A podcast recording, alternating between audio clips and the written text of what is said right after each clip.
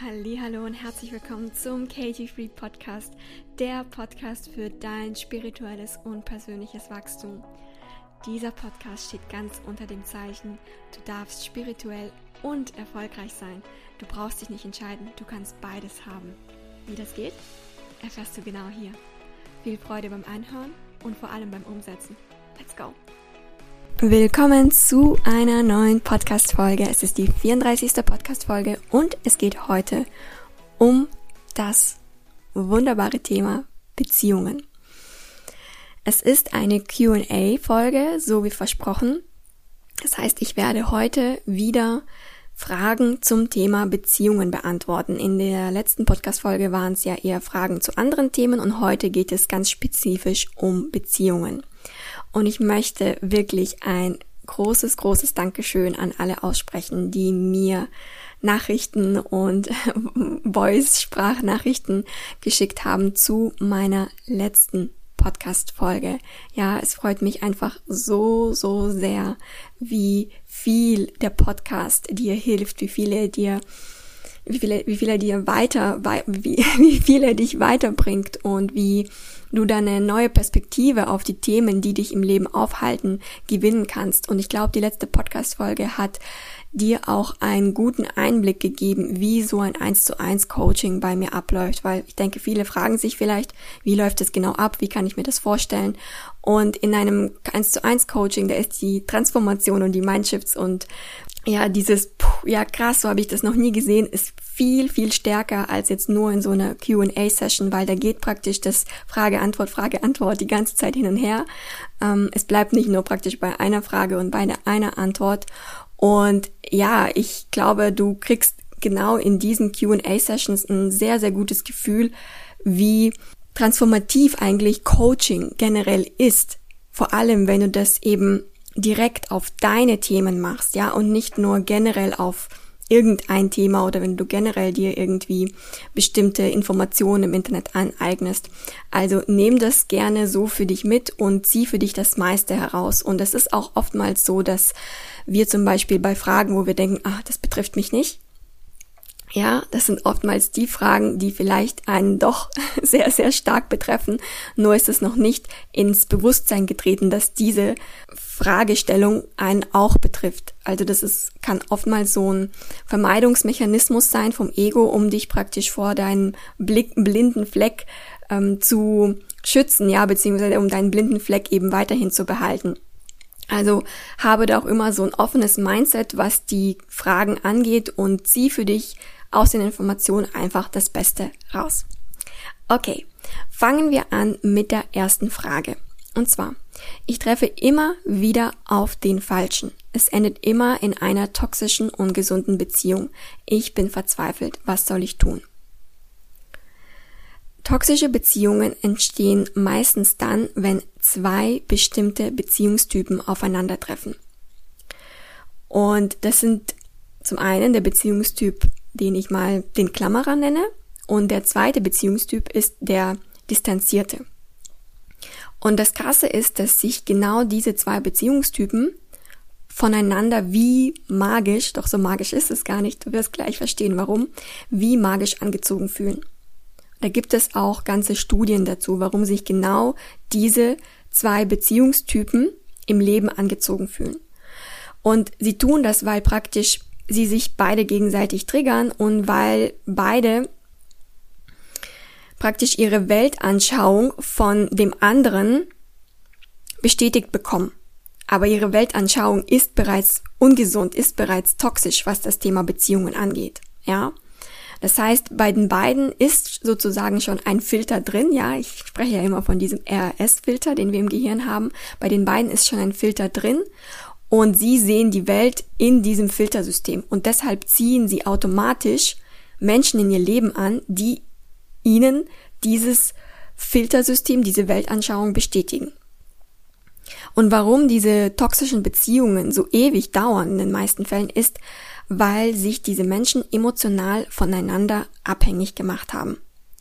Und der Ursprung kommt bei beiden aus der Kindheit, aus der Beziehung zu der Mutter. Meistens ist es die Mutter. Es kann auch eine andere Aufsichtsperson sein, doch in den meisten Fällen ist es die Mutter.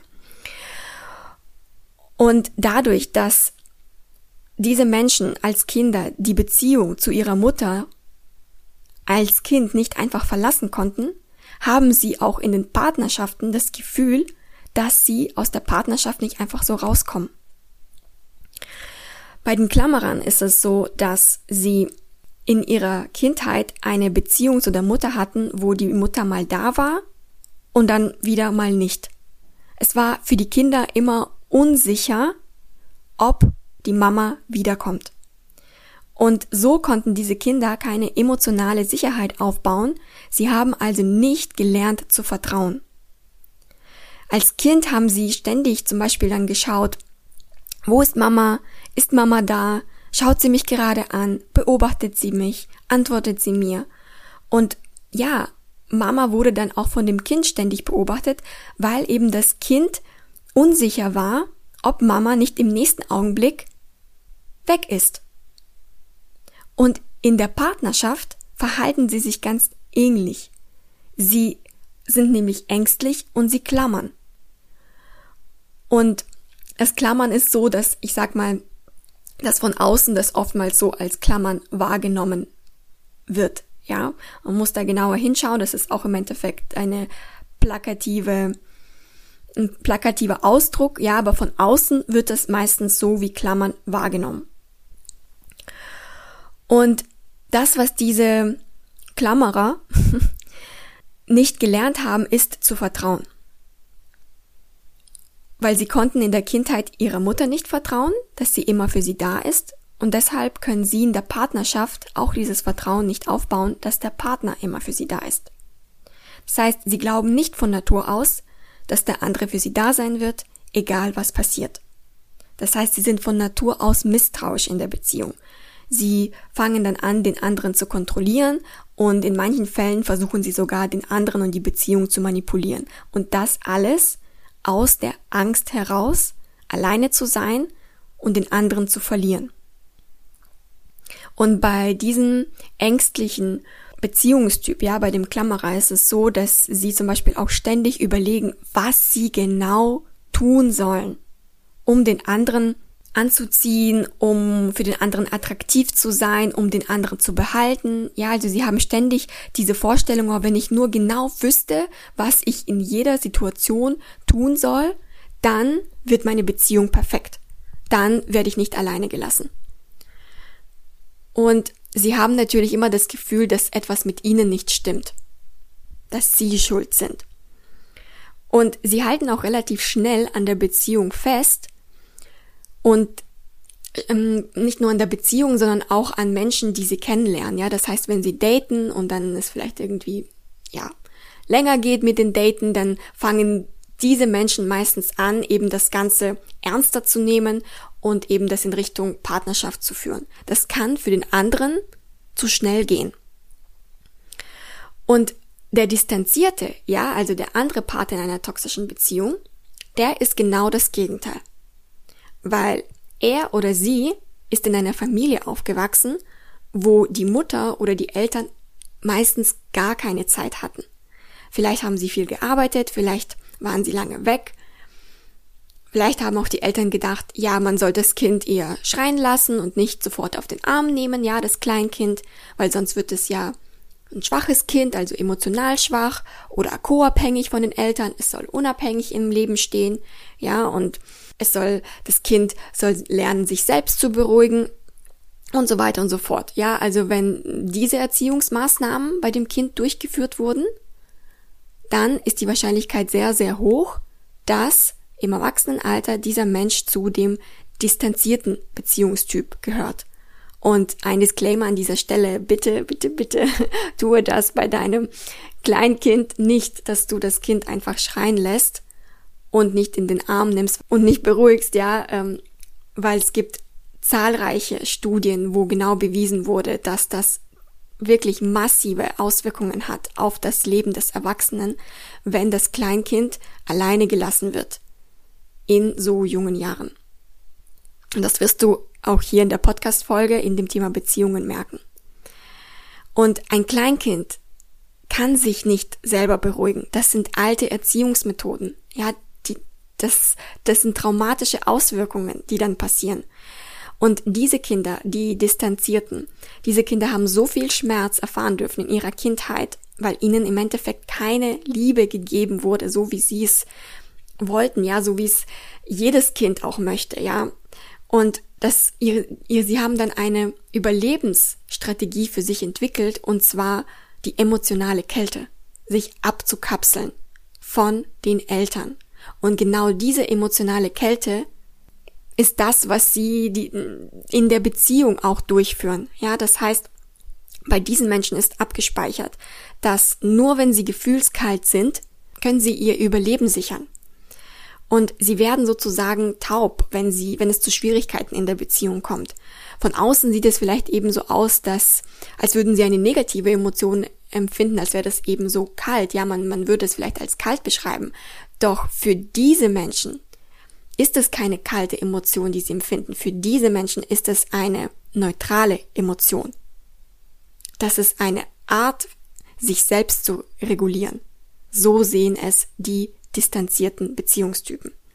Und in Beziehungen, in Liebesbeziehungen im Erwachsenenalter kapseln sich diese Menschen relativ schnell ab. Das wird ihnen alles relativ schnell zu viel, too much, zu ähm, ernst, ja, all das.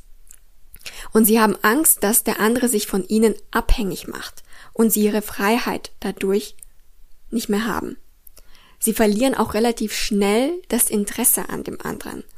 Sie versuchen dann irgendwelche Fehler bei dem anderen zu suchen und ja, ich sag mal so, im schlimmsten Fall teilen sie es auch dem anderen Partner mit, dann kommen dann irgendwelche Kommentare, du bist zu dick, du isst zu viel, du bist so und so, du bist nicht unabhängig genug, du hast keine Freunde und so weiter und so fort. Also da gibt es zahlreiche Beispiele.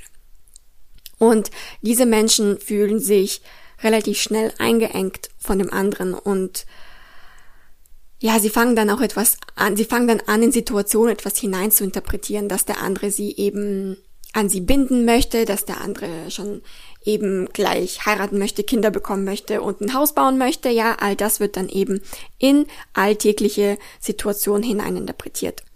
Und das, was auch passieren kann, ist, dass diese distanzierten Beziehungstypen komplett abschalten und auch den Partner so im Moment komplett stehen lassen können von außen, wie gesagt, kann das wie eine eiskalte Reaktion rüberkommen. Und für die Distanzierten ist es einfach nur eine Art, mit der Situation gerade klarzukommen und sich selbst zu regulieren, ihr Überleben zu sichern. So fühlt es sich für sie im Unterbewusstsein an.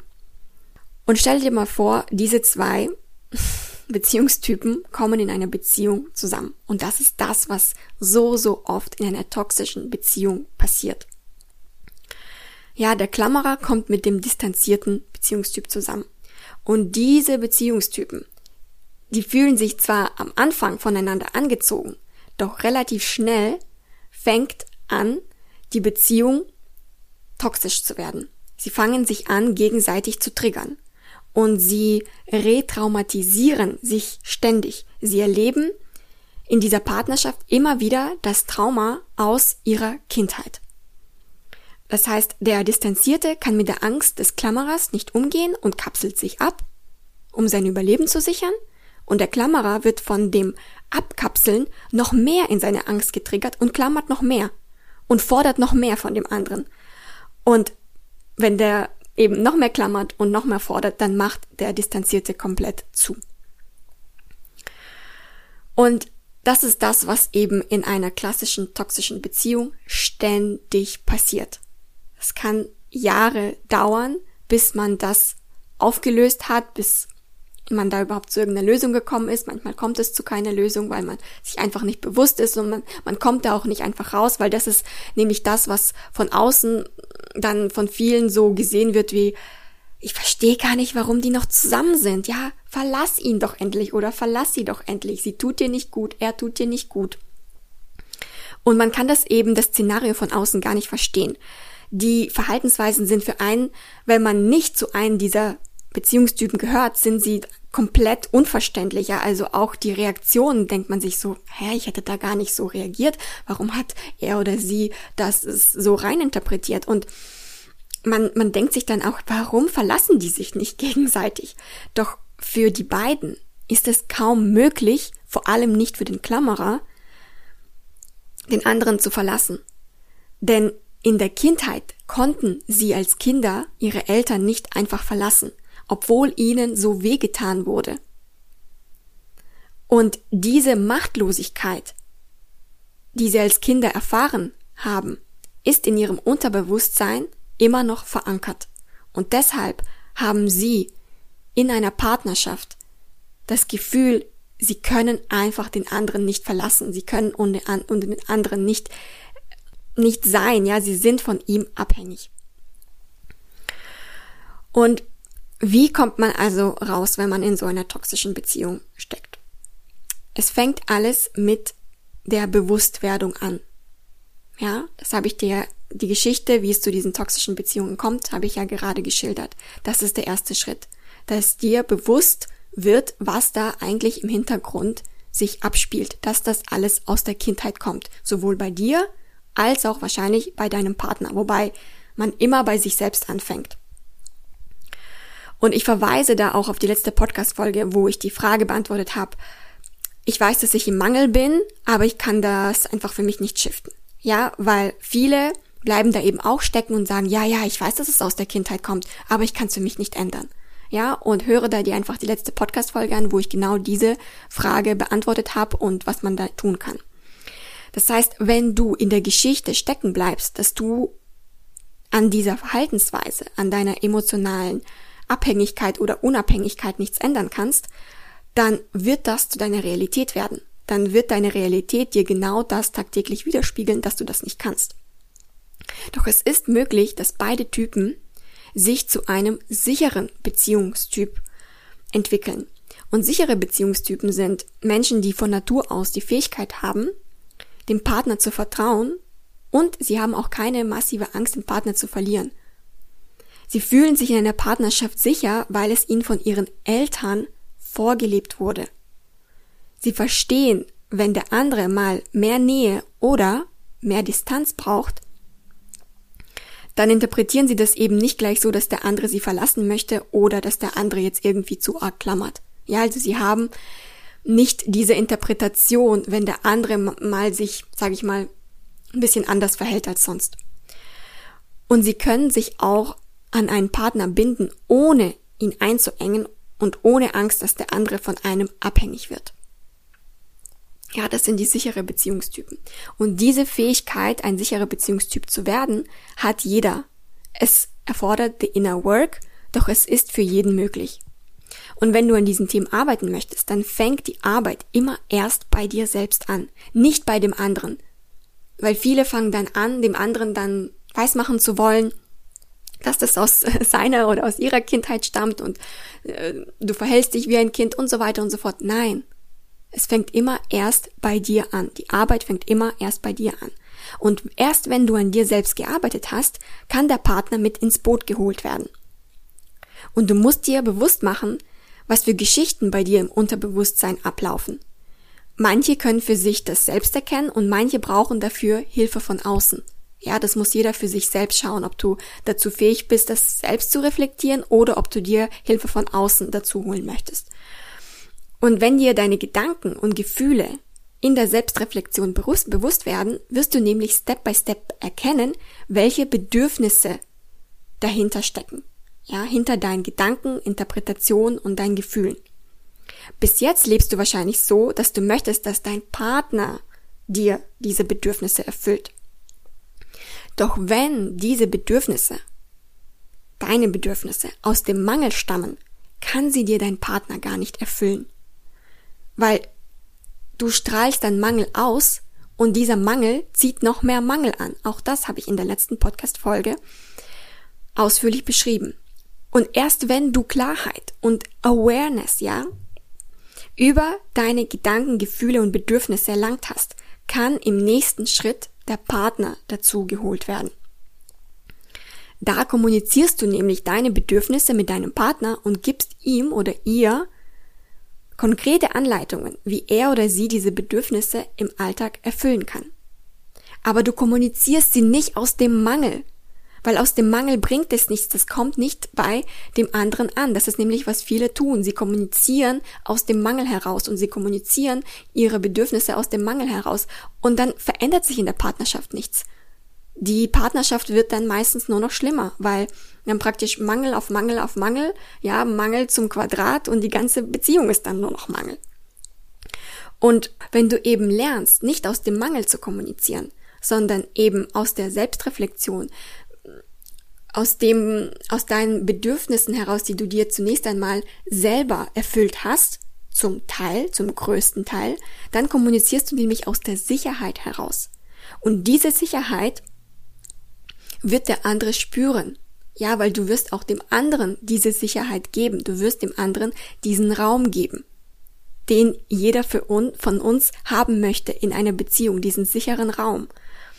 Und diese Sicherheit darfst du für dich erst lernen, wenn du zu den Beziehungstyp Klammerer oder Distanzierer gehörst, dann darfst du diese Sicherheit für dich zunächst einmal lernen, ja? Und das ist dann deine Entscheidung, ob du das mit Hilfe von außen tust oder nicht. Und wenn du diese Sicherheit in dir selbst aufbaust, dann schaffst du nämlich auch Verbindung in der Partnerschaft. Und das, was viele tun, ist, sie versuchen zu kommunizieren, ohne vorher eine Verbindung aufzubauen. Und das funktioniert nicht in Beziehungen. Das ist das, wo Streitereien dann explodieren. Weil, auch wenn die Intention gut war, ja, man wollte es einfach nur klären, aber es wurde keine Verbindung vorher aufgebaut. Es wurde kein sicherer Raum geschaffen für beide. Und dann kommunizieren beide wie kleine Kinder weil keine Verbindung aufgebaut wurde. Dasselbe übrigens auch in der Erziehung, wenn du dein Kind ermahnst, korrigieren möchtest oder was auch immer, wenn du das tust, ohne vorher eine Verbindung aufzubauen, wird das Kind das immer so interpretieren, dass etwas mit ihm falsch ist und dass du deshalb das Kind ermahnst und kontroll ähm, kontrollierst oder korrigieren möchtest. Das heißt, es ist immer wichtig, zunächst einmal die Verbindung, den sicheren Raum dem anderen zu geben, dass du das jetzt nicht aus irgendwie aus einem Mangel tust oder dass du es einfach aus der Liebe tust. Ja, das ist die Verbindung, die da stattfinden darf. Und es ist eben wichtig, erst diese Verbindung zueinander aufzubauen und dann zu kommunizieren. Denn die Verbindung baut, wie gesagt, Sicherheit auf, die wichtig ist, um eine gesunde Beziehung zu führen. So, so viel zum Thema toxische Beziehungen. Ich hoffe, dir ist jetzt klar geworden, wie toxische Beziehungen entstehen, wo der Ursprung dafür ist und dass du auf jeden Fall die Möglichkeit hast, daran zu arbeiten, wenn du immer wieder in toxischen Beziehungen endest. Und die Arbeit fängt, wie gesagt, immer bei dir selbst an und erst im nächsten Schritt wird dann der Partner dazu geholt. Okay, die zweite Frage ist, warum bin ich, was Beziehungen angeht, noch so sehr im Mangel? Bei Beziehungen ist es so, dass wir alle Wunden aus der Kindheit haben. Ich glaube, das wurde durch die Antwort aus der ersten Frage ziemlich deutlich. Und wir als Erwachsene versuchen, diese Wunden aus der Kindheit mit Hilfe von anderen in einer Beziehung zu heilen. Doch der andere kann deine Wunden aus der Kindheit gar nicht heilen. Weil zunächst einmal darfst du diese Wunden selbst für dich heilen. Und Konflikte in Beziehungen entstehen meistens durch Erwartungen. Du kannst auch mal für dich reflektieren, wie sehr wir eigentlich alle, ja, alle, mit Erwartungen an das Leben gehen. Erwartungen an unseren Partner, Erwartungen an unsere Eltern, an unsere Kinder, an unser Business, an unsere Kunden, an so ziemlich alles, an das Wetter, ja? Wir stecken alle voller Erwartungen. Und wenn sich das Leben nicht so entwickelt, wie wir es uns wünschen, dann sind wir enttäuscht. Ja? Doch das Leben ist da, um zu entdecken, dass das, das wahre Glücklichsein, die wahre Erfüllung ist, wenn du durch das Leben ohne Erwartungen gehst, wenn du durch das Leben mit Akzeptanz gehst, dass das Leben gerade so ist, wie es ist. Und wenn du voller Erwartungen durch das Leben gehst, dann triffst du immer wieder auf Widerstand. Oder Widerstand ist ein Geschenk vom Leben, das dir einfach aufzeigen möchte, das ist nicht der Weg. Doch zurück zur Frage. Also, Konflikte in Beziehungen entstehen meistens durch Erwartungen. Wir erwarten, dass der andere sich so und so benimmt und unsere Bedürfnisse, von denen habe ich ja auch in der ersten Frage schon gesprochen, dass der andere, dass wir, wir erwarten, dass der andere sich so und so benimmt, um unsere Bedürfnisse zu befriedigen. Ja, und diese Bedürfnisse, das dürfen wir auch erkennen, stammen meistens aus unserem Ego, aus unserem inneren Kind. Doch das ist der direkteste Pfad, um enttäuscht zu werden, vor allem in Beziehungen. Ja? Und das ist das, was du mit Mangel in Beziehungen beschreibst. Du bist wahrscheinlich enttäuscht von anderen, von dir, und das entsteht durch Erwartungen und unbefriedigte Bedürfnisse, die wir versuchen mit Hilfe von anderen zu befriedigen, was nicht funktioniert. Weil wir stellen dann nämlich aufgrund der Erwartungen, unserer Erwartungen, Bedingungen auf in der Partnerschaft und nur wenn der andere diese Bedingungen erfüllt, können wir glücklich sein. Das ist so, wie das Ego operiert. Und so funktionieren keine glücklichen Beziehungen. Nicht zu deinem Partner, nicht zu ähm, deinen Eltern, nicht zu deinen Kindern, ja? Weil diese Beziehungen sind auf Mangel aufgebaut. Und Mangel zieht noch mehr Mangel an. Ich wiederhole mich. Der andere spürt nämlich, dass deine Liebe auf Bedingungen aufgebaut ist und wendet sich dann Schritt für Schritt von dir ab. Wenn deine Liebe auf Bedingungen aufgebaut ist, dann spürt es der andere und er baut eine Mauer auf, bewusst oder unbewusst. Und du fragst dich, warum? Und ja, dasselbe passiert auch übrigens bei Kindern, denn sie spüren, dass sie nicht so geliebt werden, wie sie sind, sondern nur geliebt werden, wenn sie so und so sind, wenn sie das und das tun, wenn sie gute Noten haben, wenn sie leisten, wenn sie hübsch sind oder lieb sind. Und unterbewusst speichert sich dann bei den Kindern ab, dass sie nur, wenn sie so und so sind, geliebt werden. Ja, dass die Liebe Bedingungen hat.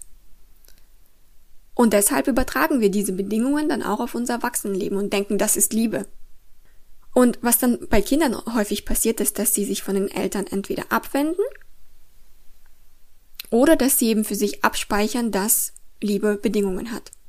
Und dass sie sich nur wertvoll und geliebt fühlen, wenn sie bestimmte Normen erfüllen. Und wenn sie das im Leben nicht erfüllen, das heißt, wenn sie zum Beispiel dann nicht erfolgreich sind, wie sie möchten, oder wenn sie auf Konflikte stößen und wenn dann eben der Glaubenssatz getriggert ist, oh, ich werde aber nur geliebt, äh, wenn ich lieb bin, dann triggert sie das Konflikte mit anderen und dann fühlen sie sich schlecht dadurch. Und bei der Frage ist das Wichtigste, dass du deine Mangel, Mangelenergie in Bezug auf Beziehungen shiftest. Und da darfst du zunächst einmal an die Oberfläche bringen, was bei dir im Unterbewusstsein abläuft. Das heißt, Dinge wie ich will von allen gemocht werden, ich muss immer alles perfekt machen, nur dann werde ich geliebt, ich muss immer lieb sein oder vielleicht sind es auch Ängste, die bei dir im Unterbewusstsein liegen, wie zum Beispiel ich will nicht dumm dastehen, ich habe Angst alleine zu sein oder es sind vielleicht Triggerthemen wie ich fühle mich von anderen unter Druck gesetzt oder Erwartungen, die du hast wie ich muss etwas leisten, um geliebt zu werden, nur dann fühle ich mich wertvoll und so weiter und so fort.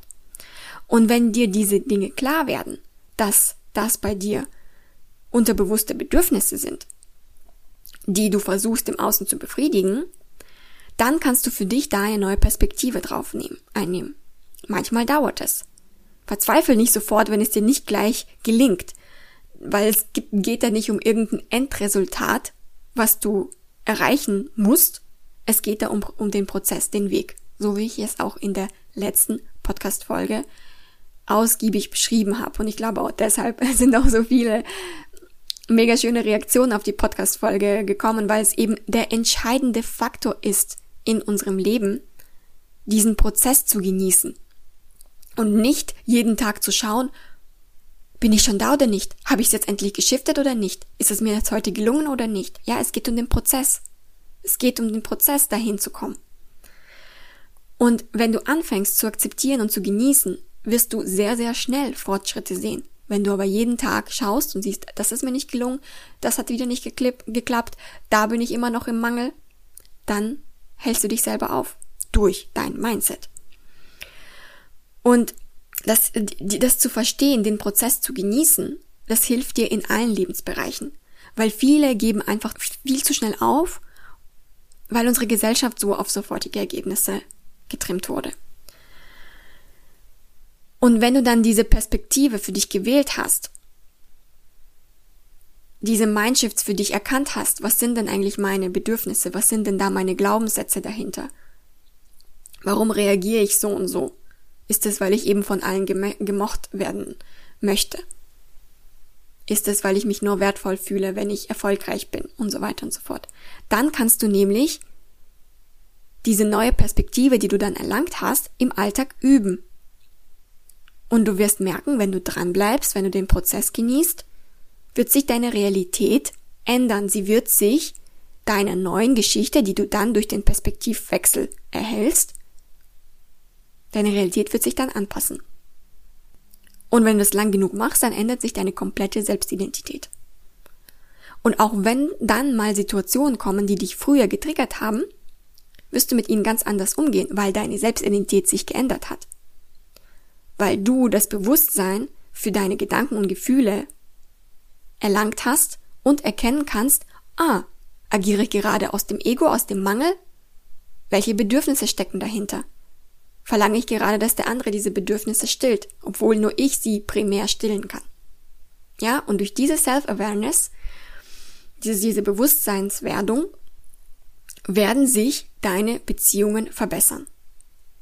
Und du wirst so aus dem Mangel herauskommen, weil du den Mangel erkennst und den Mangel shiften kannst. Drittens. Wie gehe ich mit Provokationen und Vorwürfen um? Zunächst einmal muss man darauf objektiv draufschauen, ja? Weil, dass es Provokationen und Vorwürfe sind von deinem Gegenüber, ist eine Interpretation des Verhaltens des anderen. Es ist deine Interpretation. So wie du die Frage gestellt hast, wie gehe ich mit Provokation und Vorwürfen um, steckt da bereits deine Interpretation, dass es sich um eine Provokation und um einen Vorwurf gehandelt hat. Weil was für dich eine Provokation oder ein Vorwurf ist, kann für einen anderen was komplett anderes sein. Es kann ein normales Gespräch sein oder ein Scherz oder was auch immer, ist auch völlig egal. Fakt ist, du darfst für dich zunächst einmal erkennen, aus der Fragestellung heraus, dass es deine Interpretation war, dass der Mensch, dein Gegenüber, sich so verhalten hat, dass er dich provoziert hat und dir Vorwürfe gemacht hat. Das heißt, eigentlich müsste man die Sache so herangehen, dass du objektiv beschreibst, was der oder die andere zu dir gesagt hat, und zwar Wort für Wort. Also zum Beispiel, mein Partner hat Folgendes gesagt, Doppelpunkt. Und dann fängst du das Zitat an. Und dann ist irgendwann Zitat Ende. Punkt. Weil das ist nämlich die neutrale Situation. Dein Gegenüber hat etwas zu dir gesagt. Und jetzt findet bei den meisten von uns im Gehirn folgende Interpretation statt. Das ist fies, was er gesagt hat, ja, oder das ist gemein, oder eben hier, das ist eine Provokation, oder das ist ein Vorwurf von ihm, so eine Unverschämtheit, was soll das, und so weiter und so fort. Völlig egal. Und du darfst erkennen, dass es eine Interpretation des Gesagten ist. Das darf dir bewusst werden. Der Mensch hat einfach nur folgendes, folgendes Zitat gesagt. Und dann haben dein Ego angefangen, das zu interpretieren. Das ist auch das, was ich meine, wenn ich sage, die Situation ist immer neutral. Bis sich unsere Gedanken und Gefühle dazu einschalten. Das ist genau das, was ich meine. Die neutrale Situation ist, mein Partner hat Folgendes gesagt. Deine Interpretation ist, er hat mich provoziert und hat mir Vorwürfe gemacht. Und mache dir klar, dass deine Handlungen können immer nur so effektiv sein wie deine Gedanken und deine Gefühle. Das ist wichtig zu verstehen. Und dir darf jetzt klar werden, wenn du für dich die Interpretation wählst, das ist eine Provokation, das ist ein Vorwurf, war, heißt es, dass für dich hier ein Trigger-Thema verborgen ist. Du fühlst dich von dem anderen getriggert und deshalb wählt dein Ego die Interpretation, dass es eine Provokation war. Der andere triggert dich gerade. Sein Verhalten ist sozusagen das Symptom, was an die Oberfläche kommt. Doch die Ursache ist in deinem Inneren. Ja? Die Provokation ist das Symptom, das kommt jetzt an die Oberfläche, wie eine Krankheit. Doch die Ursache liegt in deinem Inneren. Die Ursache liegt in deinem Triggerthema. Und was viele machen, ist, sie bleiben bei dem Symptom stecken, was sie ja auch bei Krankheiten so tun. Das heißt, sie bleiben bei dem anderen stecken. Er hat mich provoziert. Das war ein Vorwurf. Das war falsch. Ja, sie bleiben beim Außen. Sie schauen nicht auf die Ursache. Sie wollen dann die Antwort haben auf, was soll ich in so einem Fall tun? Was soll ich in dieser Situation tun? Was soll ich genau sagen? Was kann ich bei Provokation machen? Und das ist alles ein Blick nach außen. Und wie ich bereits in so vielen Podcast-Folgen gesagt habe, das ist eine Strategie des Egos, im Außen die Antwort zu suchen, nur um nicht nach innen zu schauen. Dort, wo die wahre Veränderung und die wahre Heilung stattfinden kann. Wenn du nämlich bei dem Symptom bzw. bei dem anderen stecken bleibst, kommt das Thema immer wieder an die Oberfläche. Du wirst dann immer wieder in deinem Leben auf Menschen, Situationen und Umstände treffen, wo du dich provoziert fühlst und das Gefühl hast, der andere wirft dir etwas vor. Das ist übrigens ein Geschenk des Lebens, weil diese Wunde in dir geheilt werden möchte. Und diese Ursache für diese Wunde, die möchte behandelt werden. Deshalb ziehst du auch diese Menschen in dein Leben an, wo du das Gefühl hast, sie provozieren dich und sie werfen dir etwas vor. Und ganz konkret bedeutet das für dich herauszufinden, welchen inneren Glaubenssatz triggert der andere jetzt in dir. Das ist the inner work. Triggert er jetzt vielleicht in dir den Glaubenssatz der Arroganz oder dass du nicht Schwächen zugeben kannst? Oder triggert in dir der andere gerade die Angst vor der Ablehnung, die Angst vor dem Scheitern, die Angst zuzugeben, dass du in etwas schlecht bist? Was ist es? Was genau wird in dir da jetzt getriggert? Manchmal kannst du es sofort erkennen und manchmal musst du da echt tief graben. Ja? Und das Ego wird dir dann immer, dich immer wieder versuchen, nach außen zu, zu schubsen und immer bei dem anderen den Fehler zu suchen. Und nein, deine Aufgabe ist, im Inneren zu bleiben, herauszufinden, was ist es da, was ist es in mir, was mich da triggert? Was bedeutet das für mich? Warum fühle ich mich da jetzt so verletzt oder angegriffen? Und egal was es ist, was du da herausfindest, du hast damit den ersten und einen so massiven Schritt getan. Und im zweiten Schritt kannst du dann nämlich an den Themen arbeiten, wenn du den ersten Schritt, wenn du diesen Glaubenssatz herausgefunden hast. Und wenn du das wirklich konkret anpackst und da dran bleibst und an diesen, an diesen Glaubenssatz praktisch arbeitest, dann wirst du merken, dass das Thema dich mit der Zeit gar nicht mehr triggert. Und auch wenn jemand etwas sagt, was für dich früher wie ein Vorwurf geklungen hat, das wird dich so gut wie kalt lassen. Du hast dann gar kein Bedürfnis, in dem Moment deine Sicherheit zu verteidigen. Du kannst dann dem anderen voller Mitgefühl begegnen, obwohl er dir gerade ja was sagt, was unschön ist. Du kannst im Mitgefühl bleiben. Du kannst diese Verbindung herstellen, von der ich auch schon gesprochen habe. Und du kannst auch gleichzeitig liebevolle Grenzen kommunizieren. Weil viele denken, wenn man diese Innenarbeit macht, dann bedeutet das, dass dann andere mit einem machen können, was sie wollen. Und das ist ganz und gar nicht so. Wenn man nämlich diese Innenarbeit macht, dann kann man nämlich Verbindung zum anderen aufbauen und liebevolle Grenzen aufbauen. Viele bauen nämlich Grenzen zu anderen auf ohne Verbindung. Ja, und das ist das, wo dann Beziehungen auseinandergehen. Beziehungen auch zu Eltern, zu Kindern, zu Freunden. Und deshalb ist diese Innenarbeit so, so wichtig, weil man dann für sich erkennen kann, wo eigentlich eben der Ursprung ist, man dann aufhört, nur die Symptome zu bearbeiten und man erkennt, oh krass, da handle ich so, so aus dem Mangel heraus, aus meinem eigenen Mangel. Da ist mein inneres Kind verletzt. Da fühlt sich mein Ego gerade getriggert. Und dann kannst du das für dich shiften. Und wenn du das shiftest, wirst du auch das bei dem anderen shiften. Du wirst auch für den anderen diese Verbindung herstellen, diese Sicherheit. Und damit wirst du deine gesamten Beziehungen transformieren. Das ist unglaublich, was das für ein Potenzial hat, diese in Arbeit an sich zu machen. Vierte Frage. Ich glaube, es ist die vierte.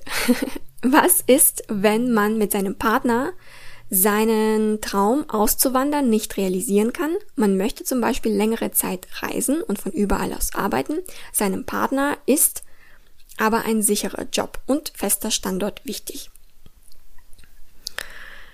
Ja, sehr gute Frage. Danke dafür. Dieses Thema mit dem Reisen, Auswandern oder was auch immer es ist, in eine andere Stadt ziehen, ganz egal, ist wieder das Symptom. Du präsentierst mir mit deiner Frage wieder hier das Symptom. Und um solche Situationen zu klären, müssen wir an die Ursache herangehen. Und wir fangen immer erst bei uns selber an. Das heißt, du möchtest auswandern, frage dich, warum möchtest du das? Und jetzt kannst du die Standardantwort liefern, wie zum Beispiel, ja, ich mag das Klima nicht dort, wo ich lebe, oder die Mentalität passt mir nicht. Und das sind alles so Standardantworten. Ja, die bringen dich wahrscheinlich nicht so viel weiter. Hast du wahrscheinlich auch schon irgendwie für dich selber dir überlegt, naja, warum du auswandern möchtest, ne? Doch ich möchte dich einladen, tiefer zu gehen bei dieser Fragestellung. Und es ist ja schön, dass du durch deine Partnerschaft die Möglichkeit hast, da tiefer zu gehen. Ja, das ist das Geschenk des Lebens. Wir können das so interpretieren, dass der andere uns aufhält im Leben, der zieht nicht mit. Oder wir sehen den Partner gerade als unseren größten Lehrer. Als ein Spiegel. Und schon allein dieser Mindshift kann dir sehr, sehr viel bringen in deine Beziehung. Und ich möchte dich einfach fragen, ja, welches Gefühl verbindest du denn mit dem Auswandern? Welches Gefühl fehlt dir gerade im Alltag? Was erhoffst du dir von dem Auswandern, von dem Arbeiten von überall aus? Und wenn du eben da tiefer gräbst, kommst du an deine Bedürfnisse heran. Ist es das Bedürfnis der Abwechslung oder fehlt dir die Spontanität? Ist es das Gefühl der Freiheit, der Verspieltheit im Leben, des Spaßhabens? Ja, was ist es genau? Welches Gefühl verbindest du mit dem Ausland, mit dem Auswandern? Und dann kannst du nämlich schauen, warum werden gerade diese Bedürfnisse in deinem Alltag nicht erfüllt. Das sind Gefühle, die an die Oberfläche treten möchten und die können gerade in deinem Alltag, so wie du es aufgebaut hast, nicht an die Oberfläche treten. Natürlich verstärkt dadurch nicht, nicht, dass dein, dass deine, dein Umfeld da nicht mitspielt, sondern deine Gedanken spielen da nicht mit. Das ist ja the inner work, ja, dass du erkennst, stimmt, ich erwarte gerade von meinem Umfeld etwas, was nur ich mir geben kann. Ich gebe gerade volle Verantwortung ab für meine Gefühlswelt und ich erwarte jetzt, dass sich alles in meinem Leben anders ähm, verhalten soll, wenn die Leute freundlicher wären, wenn ich einen anderen Job hätte, wenn es nicht so viel regnen würde, wenn das und das und das und das, dann könnte ich endlich glücklich sein im Leben. Ja, das ist die perfekte Ausrede des Egos, um stecken zu bleiben. Und wenn du da eben an dein Bedürfnis herangekommen bist, dann kannst du schauen, warum werden diese Bedürfnisse gerade in deinem Alltag nicht erfüllt, wie bereits gesagt, und wie kannst du selbst zu einem gewissen Teil, zu einem großen Teil, diese Bedürfnisse in deinem Alltag stillen. Und das ist ein ganz, ganz wichtiger Schritt, dass du dann schaust, wie du dir diese Gefühle im Alltag zu einem großen Teil selbst geben kannst. Ja? Und das ist oftmals, hat es eben gar nicht so viel damit zu tun, dass wir was an, an unserem Umfeld ändern müssen, weil was dann halt bei vielen hochkommt, ist, ja, wenn die und die Person nicht mal in meinem Leben wäre oder wenn ich eben das und das, ja, dann könnte ich das. Aber nein, das, du, du musst dazu eigentlich in den meisten Fällen gar nichts im Außen tun. Es kann dann nur so eine kleine Hilfe sein, dass du dann vielleicht, keine Ahnung, deine Wohnung umdekorierst oder dass du dir vielleicht irgendwie mehr Zeit nimmst, ja, morgens oder wann auch immer, ja, das sind alles so Beispiele. Ich möchte dir auch gar nicht konkrete Beispiele geben, weil du darfst selber auf die Beispiele kommen. Die Beispiele dürfen aus dir selbst kommen, weil es nämlich dann genau die passenden Beispiele für dich sind. Und wenn du nur Beispiele von außen aufnimmst, dann findet da oftmals nicht der Mindshift statt. Dann findet da nämlich nur der Mindshift statt. Ja, ich habe es von Person X und Y gehört, bei ihr oder bei ihm funktioniert es, also wird es auch bei mir funktionieren. Nein, du darfst bei dir the inner work machen und für dich selber herausfinden, was für dich konkret funktioniert. Ja? Und wenn du all diese ganze Vorarbeit gemacht hast, das heißt, erkannt hast, was sind eigentlich meine Bedürfnisse und wie kann ich meine Bedürfnisse mir zum größten Teil selber im Alltag befriedigen, dann kannst du deine Bedürfnisse an deinen Partner kommunizieren. Und dann ist es eben eine Kommunikation aus der Verbindung heraus, nicht aus dem Mangel heraus, wie sonst immer, weil du erwartest dann nicht, dass der Partner dir deine Bedürfnisse zu 100% erfüllen soll. Weil du schon selber an deine Bedürfnisse herangetreten bist. Das ist ja das Tolle. Und natürlich, was viele tun, ist, sie kommunizieren ihre Bedürfnisse aus dem Mangel und sie werfen dann dem anderen vor, dass er oder sie doch mehr Zeit haben soll oder sich so und so verhalten soll und so weiter und so fort. Und das ist eine Geschichte aus dem Mangel. Und die, und, und es ist dann egal, was du dem Partner kommunizierst, deine Energie strahlt Mangel aus und diese Mangelenergie kommt bei dem anderen auch an. Deswegen verändert sich auch nicht oder sie. Weil du hast es zwar kommuniziert mit Worten, doch deine Energie war voller Mangel. Und wenn du eben diese ganze Innenarbeit vorher tust, dann shiftet sich deine Energie weg vom Mangel hin zur Fülle, zur Erfüllung. Fülle in dir selbst. Und damit gibst du nämlich auch dem anderen die Erlaubnis, er oder sie selbst zu sein.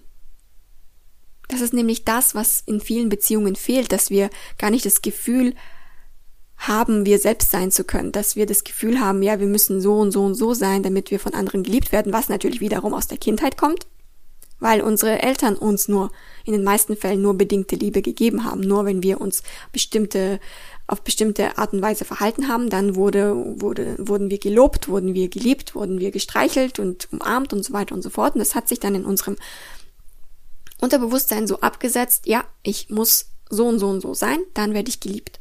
Und das dürfen wir jetzt wieder entzwirbeln. Ja, da, da dürfen wir jetzt wieder diese Innenarbeit machen, um das wieder praktisch gerade zu stellen.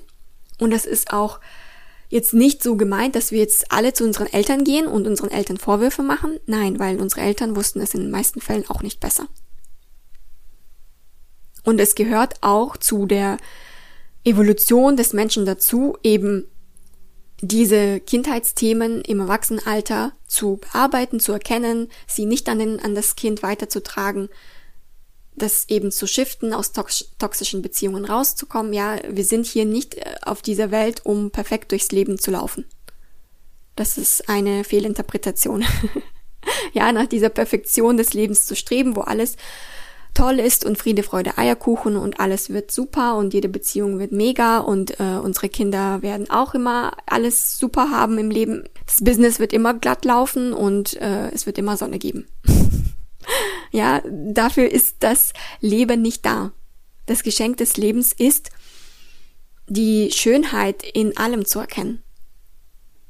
Die Schönheit darin zu erkennen, zu wachsen, zu lernen, sich zu entwickeln, Mitgefühl zu erkennen in dem Lernprozess, Mitgefühl sich selber gegenüber, Mitgefühl anderen gegenüber, zu verzeihen, Verbindungen zu schaffen, all diese Dinge.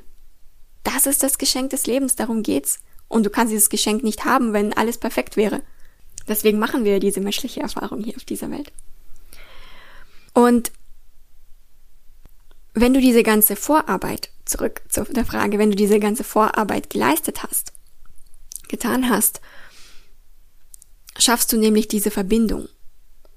Und ihr habt dann beide für euch eine sichere Situation geschaffen und das ist die Grundbasis, um Meinungsverschiedenheiten zu lösen.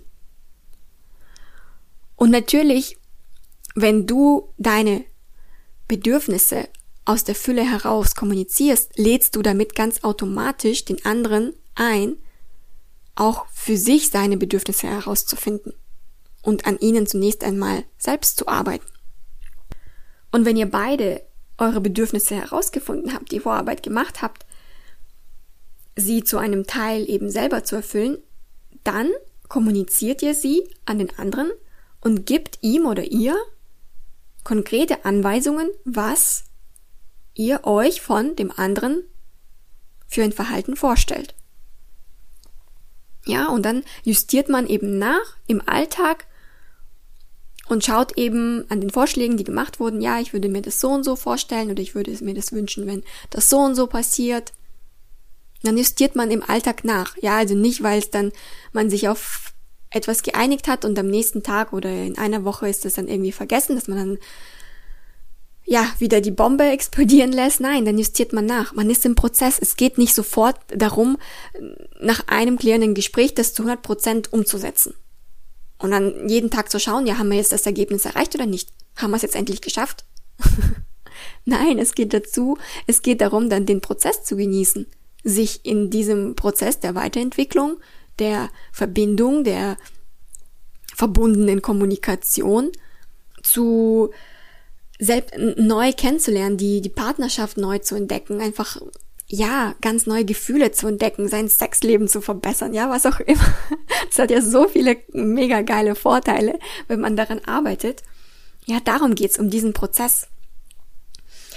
Und es ist immer ein Hinfallen und Aufstehen, Hinfallen und Aufstehen. Das ist auch okay. Das ist ja das, was wir unsere Kinder lehren genau bei diesem Prozess hin, hinfallen und aufstehen, das, das kriegen wir hin, ja.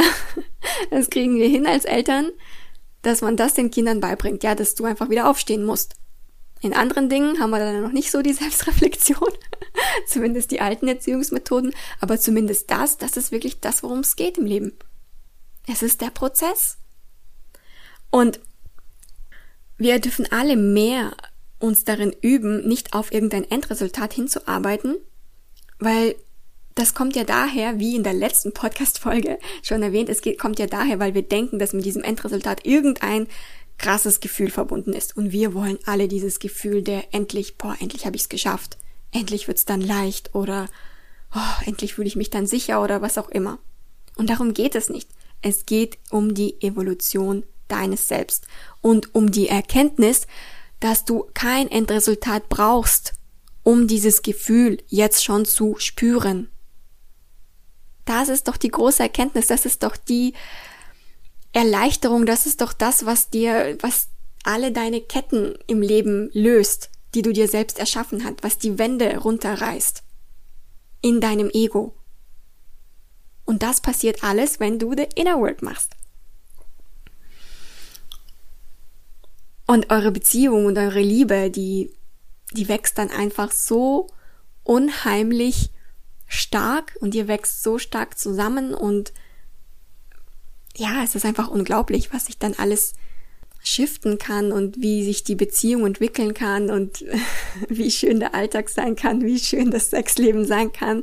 Ja, das ist dann einfach mega, mega krass, wie man sein Leben verändern kann. Weil Beziehungen, die nämlich solche Prozesse durchmachen können, ihre Liebe und Verbindung so krass dadurch stärken